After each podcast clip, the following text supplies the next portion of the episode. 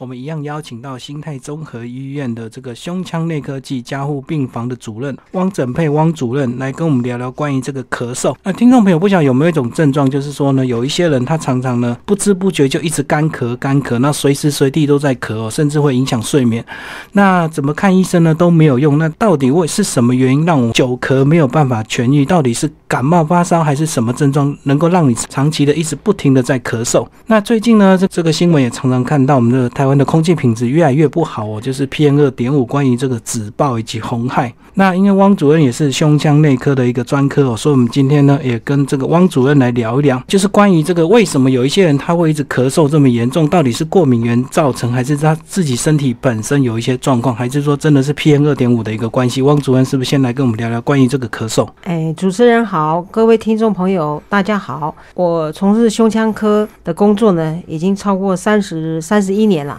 那所以在大部分胸腔科的门诊当中呢，其实三大症状，一个就是喘，然后一个就是胸痛，那再来最常见的可能就是咳嗽了。那咳嗽其实在美国也是一个所有门诊当中最常见的一个症状，它大概每年花费到它美金，它可以到十亿美金以上，就是为了这个咳嗽的症状来看门诊。那咳嗽本身，它其实是身体的一个自卫机转。好，那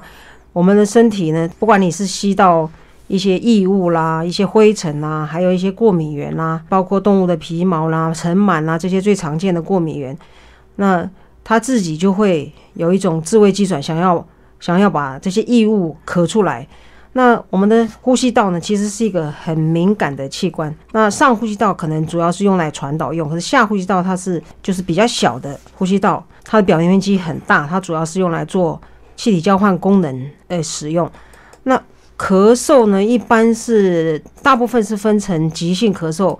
慢性咳嗽。那有的人他会讲一个亚急性，那亚急性当然是介于。急性跟慢性中间呢，那一般急性的咳嗽就是指他他咳嗽，不管他什么原因好了，他咳嗽的症状，不管他干咳或者有痰哦，或者有合并其他的，譬如说发烧啊、全身倦怠啊或其他的症状，先姑且不管其他症状了，只是单就咳嗽这个症状来讲，小于三个礼拜，通常我们就叫急性的咳嗽。那有的人是说三到八周。它叫做亚急性，大于八周以上就是两个月以上才叫慢性。可是大部分的人大于三周就把它称作慢性咳嗽。好，那可是那急性咳嗽一般就是一般常见的一些病毒感染啊，就是我们一般讲的感冒啦，哈这些呃或者是某些接触到某些过敏源，那比较轻微的症状，他也许上个礼拜他有感冒，本人就有过敏体质，也许他有感冒的时候他吃吃药。然后用一些抗过敏的药去除过敏源，也许三个礼拜就好了。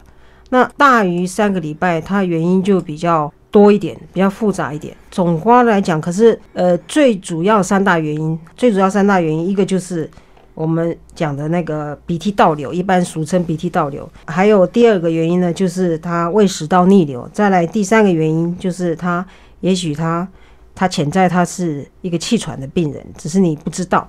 好，那其实有一类的气喘病人，他刚开始症状就是一直咳嗽，他不见得会有哮鸣的声音，就是我们很多病人黑咕的声音。那那鼻涕倒流，呃，我想很多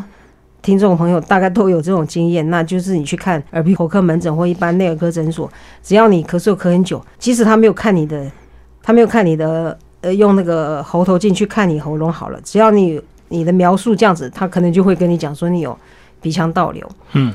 那当然，在台湾这种潮湿的环境里面，有过敏体质的人是很多啦。那很多，那到底你对什么过敏？那你除非你去做非常详细的过敏源的筛检测验，你才可以把它全部都抓出来。可是不管你做多少种好了，你不可能百分之百都把它找到。那可是大部分的人大概都对尘螨，百分之九十几以上都对尘螨过敏。那还有一些湿度的问题。其实我本身自己也是，嗯嗯，过敏性鼻炎的的患者啦，啊还有一些慢性鼻窦炎，所以我其实有一段时间也是符合这个慢性咳嗽的定义，就超过了超过那个三周以上。对，那现在就是说，因为再加上空气污染的问题了，所以这种这种症状是越来越多。可是通常我们来病人到门诊来看我们的时候，除了这个咳嗽症状以外，我们在询问病史的时候，一定都要先问他，好，他有没有过敏病史，譬如说过敏性鼻炎啊，或者他本身就有气喘，或他以前曾经每一次呼吸道感染过后，气管炎、支气管炎以后，他就是一直咳，一直咳，有时候甚至咳到两个月。那除了这个症状以外，我们会询问他有没有发烧啦，然后他本身有没有胃酸逆流的现象啦，啊，这些。那这个，因为这只要你这三种疾病能够检查出来，大概就解决了大部分这种慢性咳嗽的原因。那另外一些比较少见的是说，它本身它的呼吸道构造。它就有问题了，那这样就是算先天的部分，对不对？有一些是后天的，譬如说他所谓支气管扩张症，那个在临床上也蛮常见的。就支气管扩张症，是因为他大部分的人都是因为他从小到大就反反复复支气管发炎，那也许他没去看医生，他就让他自己好，那久而久之，他发炎以后对他的呼吸道的上皮细胞就产生了某种程度伤害。就像我们受伤是。结疤一样，嗯，那每一次这样子的感染就对他是一种伤害，那那修复的程度就会越来越差，嗯，那到最后他年纪大了，或者说他曾经感染过其他肺结核这一类的，啊，或肺炎曾经有过比较严重的感染，到最后他没有完全的吸收，然后发炎比较严重，就会造成呼吸道一些永久性伤害，那。这个是蛮常见的一个疾病啊。那再来就是还有另外一种疾病蛮常见的，就是它本身就是有它有一个职业史啊。它譬如说它是在做矿工的，嗯，或者在凿大理石的，还有呃接触到一些石棉啊这些，哦，就是粉尘，对粉尘类，长期在吸收。这个就是它的肺部本身它的构造也是有问题的。那像这种它几乎都是整年啊，整年都在咳嗽啦。那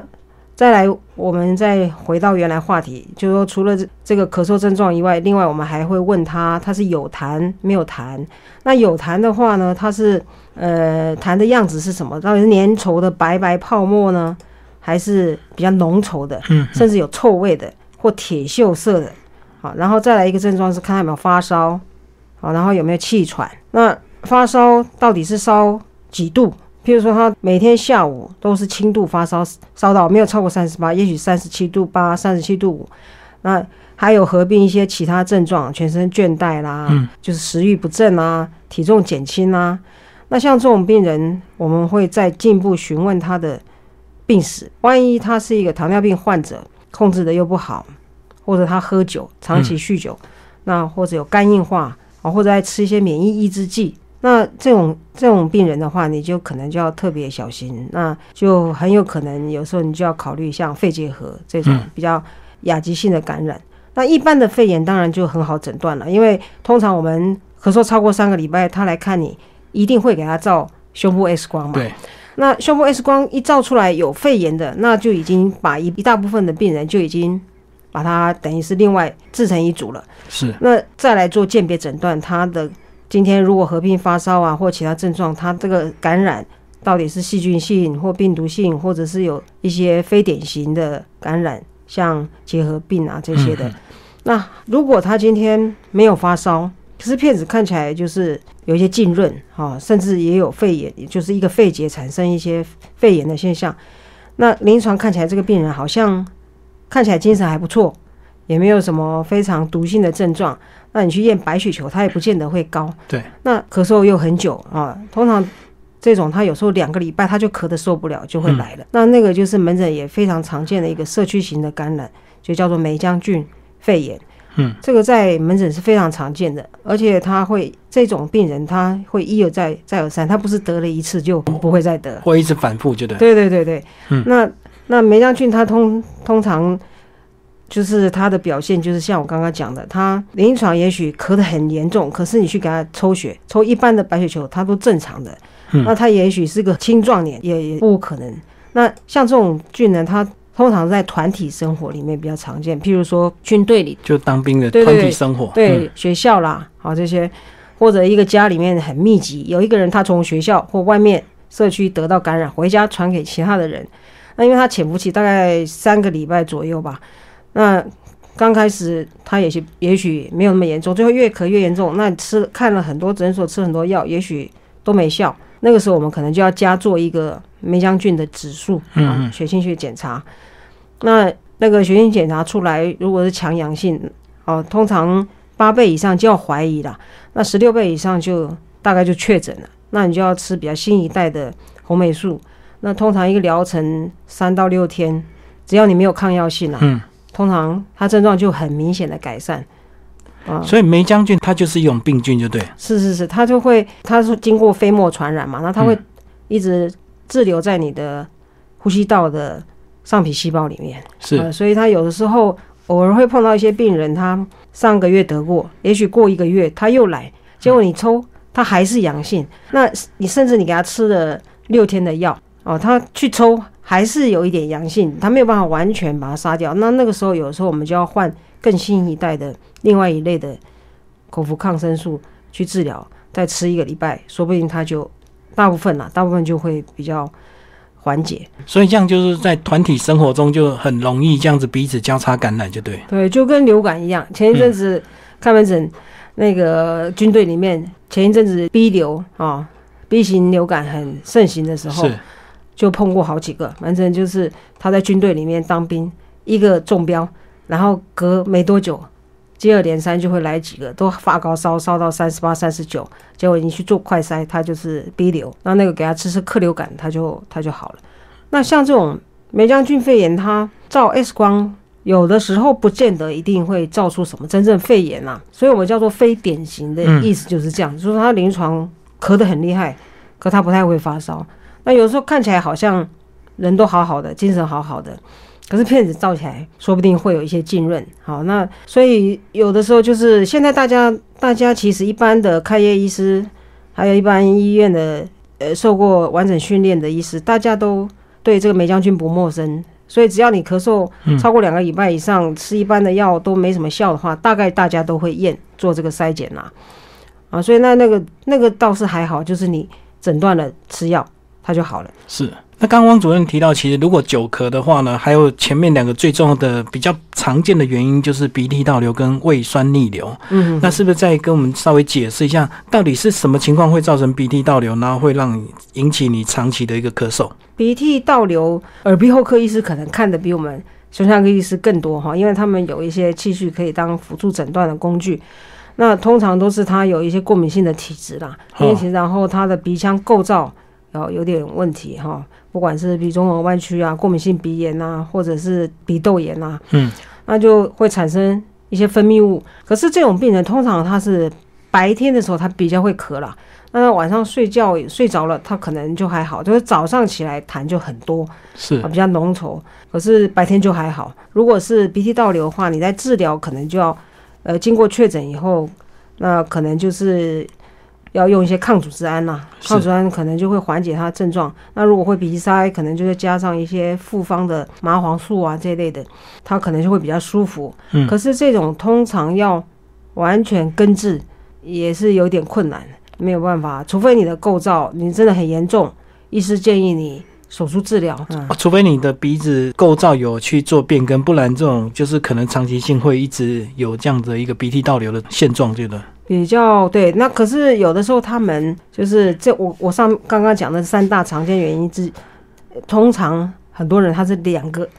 两个混合合并对嗯。混合的，所以就是有时候你解决其一没有办法解决其二，他的症状可能也没有办法完全缓解。那可是至少你知道它不是什么恶性肿瘤，不是什么不可治愈的一些癌症，那就是说至少你会比较安心啦。那对胃酸逆流的话呢？胃酸逆流，它症状其实也是蛮典型的，就是通常病人会讲，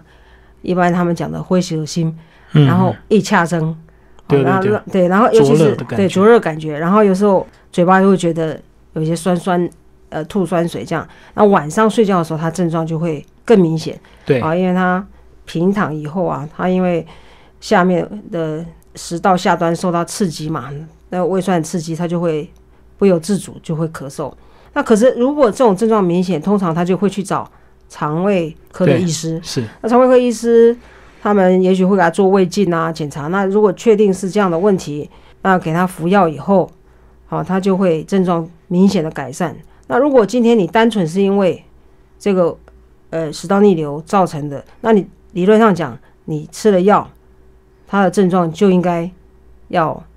完全治愈。就是把胃治好之后，自然就对了。对对对，嗯你要从疾病的源头啦，源头去治疗。那可是偶尔会碰到一些病人，老人家，他们就是照片子，也许平常没有发现了哈。那可是有一些他除了这个，他有胃酸逆流症状，可他照 X 光呢，他会看到他的胃呢有一部分我们叫做诶横膈疝气，他有一部分胃，他会跑到胸腔去。那等于正常我们食道跟胃中间有一个喷门嘛，喷门它有一定的压力差，它会抑制胃酸逆流。那你今天如果他的胃的顶部啊，经过我们横膈膜中间有个大孔，从那边跑到滑脱到胸腔，像这种病人，呃，他也会咳嗽，因为他没有办法抑制他胃酸逆流。嗯因为他他的压力，胸腔的压力跟腹腔压力是不一样的。那那你有这种病的话，除非去找胸腔外科做彻底的手术治疗，把它就把它拉回到它的应该有的位置，到腹腔，这样嗯然后把它的那个孔稍微做一些处理，这样子它才能够完全呃完全缓解他的咳嗽的症状。那刚刚还有聊到是第三种，就是黑姑哦，就是气喘。那过去是不是气喘感觉是很严重的一个病，对不对？气喘它一直以来都是胸腔科的大宗的疾病，患者嗯求诊疾病。那那气喘它有外因性、内因性嘛，哈。不过我们现在看了，呃，因为我们本身胸腔科是看十四岁以上的病人，是，那比较小的呃患者他会跑到小儿科去。嗯台湾的过敏儿是非常非常多的啦。那通常成人的气喘原因，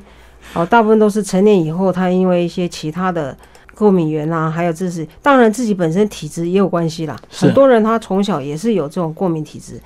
那再加上有一些老烟枪，他从年轻一直抽烟，哦，抽到抽到老，慢慢慢慢，因为我们的呼吸道长期接触到这些刺激，然后给他伤害，到最后，最后它就产生气喘症状。可是，一般我们讲的气喘呢，广义的气喘，它是还有包括一些，譬如说慢性阻塞性肺病。嗯我们胸腔科看的气喘，很大一部分是这种。那慢性阻塞性肺病里面，它又分成慢性支气管炎，还有肺气肿。那可是两个症状刚开始是会不太一样。那一般的哮喘，它对支气管扩张剂的效果会比较好。那我们要诊断的时候，通常除了照 X 光以外呢，问病史以外呢，还会给他做肺功能。那肺功能，呃，你不能在他急性发作的时候做啦，要在他平常的状态下。平常状态下，也许他不觉得喘，那他去吹是正常的。可是那时候你可以给他吸一种药，一种激发剂，嗯让他吸了那种药以后产生气管狭窄。那正常人他的反应就不如有哮喘的人他的反应大。那给他吸了药再去做，他的气管就会狭窄。是啊，好，然后你再给他吸支气管扩张剂，他又会张开，所以他就要比较他吸药前后的差距。哦，那那个时候大概就可以诊断。那通常我们还会给他抽他的血中的免疫球蛋白一，嗯嗯还有是酸性白血球。那如果他是属于这种过敏体质的人，通常那两个指数都会很高。是，哎，那再来气喘治疗，你还要看它发作的次数啦，它可以分成轻度啊、中度、持续性、间歇性。那给药的它的种类跟方式都会稍许有一些不同。那可是讲到这个咳嗽，我们讲回咳嗽，气喘病人如果他不发病的时候，他可以完全都没有症状的。那可是，是慢性支气管炎又不一样了。那慢性支气管炎的病人，他大部分的人还是有吸烟的习惯啊。嗯那通常我们要诊断慢性支气管炎，都是讲说他连续两年每年咳嗽超过三个月，那就符合临床诊断慢性支气管炎。嗯嗯那这种病人，他因为长期抽烟，所以造成他还有加上外在的一些污染，造成他的气道壁，他的有发生了一些永久性的变化，然后腺体肥大，所以他平常即使他不感冒啊，没有感染，他就会咳嗽，大部分都会咳嗽，就跟支气管扩张症一样，嗯嗯，他会咳嗽，然后那个痰平常也许是白白的啊、黏黏的，当他有感染的时候，他咳的就会更厉害，然后就会痰就会变得比较浓稠啊，那时候就代表说他有一些细菌感染。那可能就要做一下痰液的化验，然后给他吃抗生素，这样他才会缓解。所以，我们刚刚聊到这个气喘的一些症状以及这个呃诊断哦，那它到底跟这个季节有没有关系？因为我们知道，可能这个呼吸道跟很多这个过敏源有关系。那到底跟季节、气温啊、温差或者是这个湿度有关系吗？有的是，确实是有，尤其是他有这个，就是我们说哮喘那一那一群的病人。那可是慢性阻塞性肺病的病人，通常会急性发作，也会跟这些呼吸道感染。那你呼吸道感染？又会牵扯到它的温湿度啦，还有空气品质的问题啦。那所以，即使他以前年轻的时候从来没有哮喘，哦，他到呃好像也没有过敏的症状，是到他的支气管本身构造发生问题的时候，他的敏感度诶相对也会比较增加。那所以，当你季节变换的时候，哦，或者有一些诶其他的刺激温度的突然的变化。都会诱发它产生气管狭窄，然后就会咳嗽，是会的，对。所以，我们刚刚聊到这个，好像都是气喘，有时候是需要一段时间的慢慢累积才会发病嘛，哈。可是我有时候看到，诶，有一些小朋友什么，比如说有些小朋友他从小就很容易有气喘，或者是有一些咳嗽的一个状况。那照理讲，这个小朋友他的身体组织构造都比较年轻健康，为什么还会有这种症状？那反而他慢慢到了大了之后，他就好了。小儿科的气喘跟大人气喘又又是不同的，对对对，他那他们本身因为他发育还在发育嘛，那他的气道本身又相对来讲，它是跟大人比是非常细小的。当他有急性感染的时候，他有他有细支气管炎，好，那细支气管炎的时候，因为他分泌物多，也许小朋友又不太会咳，哦，那你呼吸道肿胀一肿胀，嗯，就像你的水沟或者狭窄好了。它的管径就变得特别小，那就会产生类似哮喘的症状。那当他慢慢长大了，只要他不是真的所谓很严重的气喘儿，他你若环境家里环境控制的好，那尽量减少一些呼吸道的感染，他也许就真就好了。对，就就好了。那可是对于那种本身他就是很严重的过敏的过敏儿的，那通常还是有遗传啊。那他像这种他。可能他长大也是会，只是也许他长大以后他抵抗力比较好，因为他气道发育也完完成了，是是，所以可能他每次产生诶呼吸道感染的时候，感冒的时候，他就不会像小时候那么严重了啊。不过，嗯，不管怎么样，他这个可能还是要，呃，小儿科医师应该是会给他做一些呃一些测试的。那真正很严重的，他到大了，呃，可能。它的严重度就会减轻，可是你要完全消除，除非是说他，呃，他之前他的过敏并没有那么严重，好，然后也没有什么其他的构造上的问题，他长大才会完全痊愈。否则，一般的过敏儿他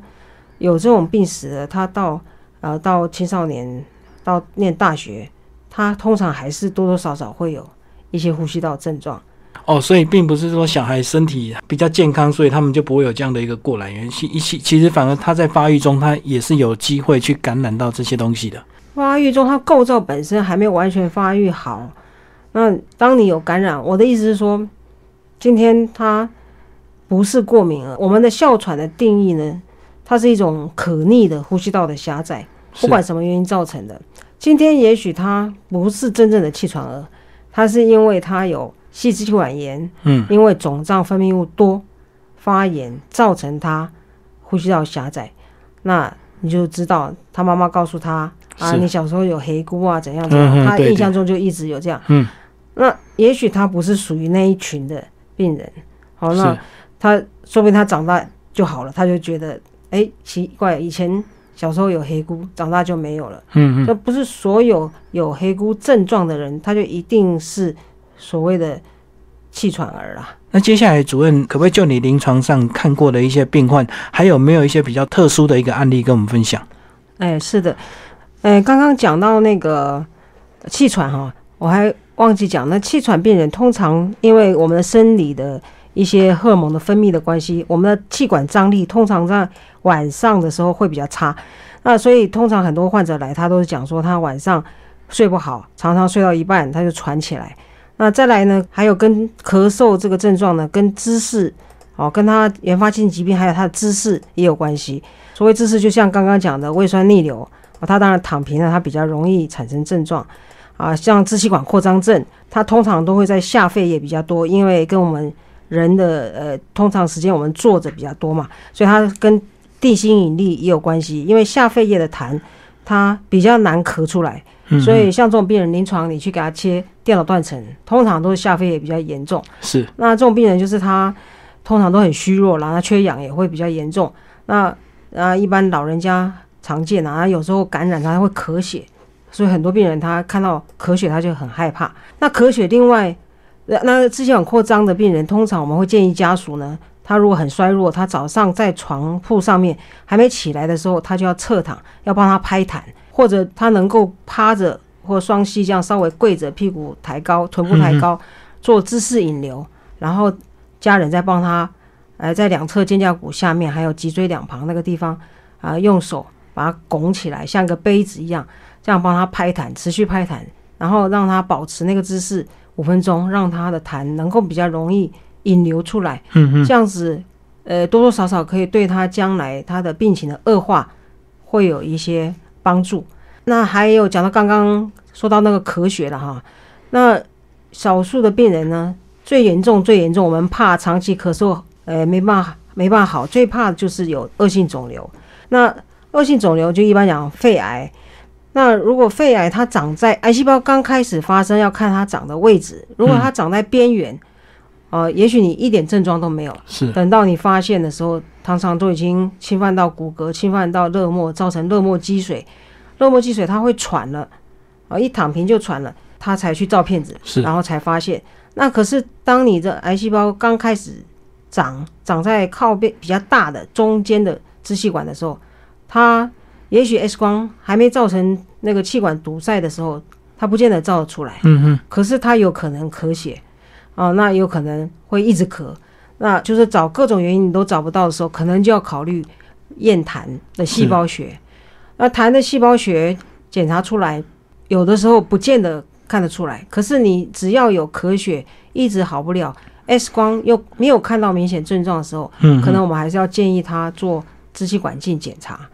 那支气管镜检查可以到早期的刚开始，他的上皮细胞变性的时候，他也许去给他做一些刷式的细胞学检查，或者是切片，他就可以诊断出来。那再来就是很偶尔会碰到一些临床有高血压的病人。那高血压病人，我们东方人呢，对有一种药，诶，就叫做血管增压素的转换酵素，我们讲的 ACEI 这个抑制剂。对我们东方人对这种病对这种药物呢，它比较敏感。大概有三成的病人，他吃这种药，他就会引起干咳。嗯嗯。那干咳，他临床上其实是很明显的啦。那只要你问他病史，他有高血压，我们通常都会询问你最近有没有更换抗高血压的药物。那现在当然很方便，因为健保局规定我们都要上传云端，所以你最近三个月，只要你健保 IC 卡里面。它有写入，就记录，对记录。我们其实从从那个电脑上都查得到。所以如果它不是非常必要，一定要用这一类的药物的话，那你的咳嗽又找不到其他原因，我们就会建议他先换别种的高血压药物试试看。如果换了药，它症状就解除了，那就代表是这个药物造成的干咳。那就是一般比较少见的呢。最怕最怕就是肺肿瘤，所以这个千万不能掉以轻心。只要你咳嗽超过三个礼拜以上啊，不管有没有发烧哦，其最好的方法就是来找医师做进一步的鉴别诊断，好，不要误信一些偏方。我汪主任已经帮我们提了很多关于这个呃肺部该注意的一个问题哦，就是包括久咳它的一些诊断的一些原因哦。那或许有些听众朋友觉得说我肺部很健康，我也没有咳嗽的问题，那或者是我也没有抽烟，然后我出门呢也都会戴口罩。那除了这些外部的因素之外，我们关于我们人的这个呼吸道或者是肺部啊，还有没有什么应该要保健特别注意的一个地方？就是我难道我没抽烟，我就能够保持我的肺部都很健康吗？当然你要先。让自己的身体呃抵抗力要好嘛，是抵抗力好，那生活作息要正常。那如果你有胃酸逆流，你可能还是要避免呃就喝咖啡啦、茶啦这些比较刺激性的饮料，或者甜食，有的时候也会甜食或宵夜，对不对？对对对，嗯宵夜对晚上尽量不要吃宵夜啦。那咳嗽这个症状本身呢，就是还有很少见很少见，我们偶尔碰到了，就是他他比较焦虑，有一类的病人啊，他比较焦虑，焦虑也会引发咳会会会，他。不自主的，他会这样，会有这种声音。哦，对，那可是他不是真的咳嗽，哦，不由自主的，对，不由自主，他会类似像小小的干咳。那他一直这样子，那有些人他一直这样子，一直这样子，肌肉收缩，因为我们咳嗽本身它是一个反射动作嘛，它经过一些接受体、化学的、物理性的刺激，然后造成他那个呼吸肌啊，他的横膈膜、他的肋间肌这样收缩。那久了以后，他就会说他胸痛。嗯，嗯那胸痛有的时候，那很多病人他就因为这样子来照 X 光，实际上大部分照起来都是正常的。嗯嗯，那偶尔会碰到这这类病人，那不过通常这种病人他，呃，睡眠一如果他睡着了，他就不会了。哦，所以他可能是不由自主的一种反射性的习惯，对不对？他就对对对习惯忧虑的时候，或者是在思考的时候，就常常会咳两声这样。对对对，那那种其实就是在我们看来，他不是真正的咳嗽了。可是病人有时候他他会说他这是哦，心理状态的一个作用。对对对对嗯，汪主任，接下来跟我们聊聊这个呃，如果真的有些听众他有这个咳嗽的问题啊，呃，一般像你们自己内部呃心态综合医院能够提供什么样的一个诊断，跟有什么特别的仪器可以做治疗吗？嗯，是的，那当然，呃，慢性咳嗽，它第一步一定是会照胸部 X 光啦。是，那胸部 X 光如果有疑问，好，譬如说你今天做了一些血液检查、过敏原的检查，还有一些临床症状的询问，你今天排除掉这些肺炎呐、感染呐、还有一些胃酸逆流的问题啊、过敏的问题以外，那其他如果你的构造真的有问题的时候，那我们就建议你会建议做进一步的电脑断层的检查。嗯嗯那再来胃的问题的话，就会呃转介给肠胃科医师去做呃胃镜的检查，然后再来就是肺功能。肺功能，当你咳嗽比较缓解的时候，我们有的时候为了诊断他有慢性阻塞性肺病，或者他有哮喘，啊，或者是他今天纯粹是因为他的心脏功能不好，心脏扩大造成心脏衰竭或者少量的肺积水所造成的咳嗽，那个时候我们也会做肺功能。那肺功能因为要病人要足够的呃力量，啊并且能够合作，他这样吹出来的结果才是可以判读的。哦，啊，如果是卧床病人或者是他神志不清的那个就没有办法做肺功能。那支气管扩张剂啊，医院有很多种。那那实际上我们也是可以做支气管的扩张剂的肺功能前后的呃流量的差差异检查，这个都是可以做的。嗯还有嗯痰液的培养哦，这个也是可以。还有细胞学的检查哦，今天你如果怀疑他有恶性肿瘤、肺癌，还有肺腺癌的指数，哦，那这些都可以做。所以一般这个呃，是不是老人家的病患比较多？他只可能呃一到医院挂号，他就告诉你我一直咳嗽咳不停这样子，然后就要开始按部就班，一步一步来筛检他的一个状况。是我们就会 X 光是一定要的哈。那尤其是他已经一段时间没照，那就、嗯那今天他如果没有发，就是还要看他有没有其他症状。如果他今天有发烧，呃，体重减轻，甚至有咳血啊这些，那我们还是会先要把它排除掉它感染嘛哈。那感染那个是很很容易就诊断的啦。是，只要你照个 X 光、抽个血啊，临床症状大概百分之九十几都很快就可以诊断。那还有少数是因为他怀疑有肺结核，嗯嗯，那肺结核的话，其实看片子大部分都能看出来，只是他要做痰液的化验、是结核菌的抹片，那个有的时候需要一两天的时间。那有的人他抹片阴性，并不代表他就不是。有的时候他做培养，培养要、要两个月的时间。可是通常我们临床如果高度怀疑的时候，我们就会呃转介到呃专门治疗肺结核疾病的单位。那那因为他我们医院现在是没有肺结核的药啦。好，那而且那种病人需要隔离，好需要隔离，所以就是呃看他的病情。那如果今天他是卧床的病人，他片子类似，可是又不是非常确定是结核，那也许我们就会先收到我们医院的隔离病房，先做进一步的检查。哦，那也许他如果真的确定是，那我们才会转诊这样子。所以这样总括来说，就是关于这个呃咳嗽以及肺部的一些症状的话，有没有什么特别一定要注意的？是像我们这个 PM 二点五这种远离过敏源是基本上最基本也是最需要的，对不对？是，那现在这个是最火红的议题啦，那个报章杂志啦、媒体啊，好、是很多很多管道都可以得到这方面的讯息。可是我们身在这个台湾这个环境，尤其是在大都会区啦，你想要避免，恐怕有点困难。那当然你自己首要就是要外在的环境，有的时候不是你一个人可以控制，但对至少你的家里面的环境可以尽量能够维持呃通风，然后呢不要潮湿。那雨季的时候，也许你可以用哎除湿机啊，是是是，然后定期清洗冷气的滤网啊，哦，然后自己的抵抗力就要先做好。那因为你自己抵抗力不好的时候，同样的病菌它攻击你跟攻击别人，它得到后果是完全不同的。哦、所以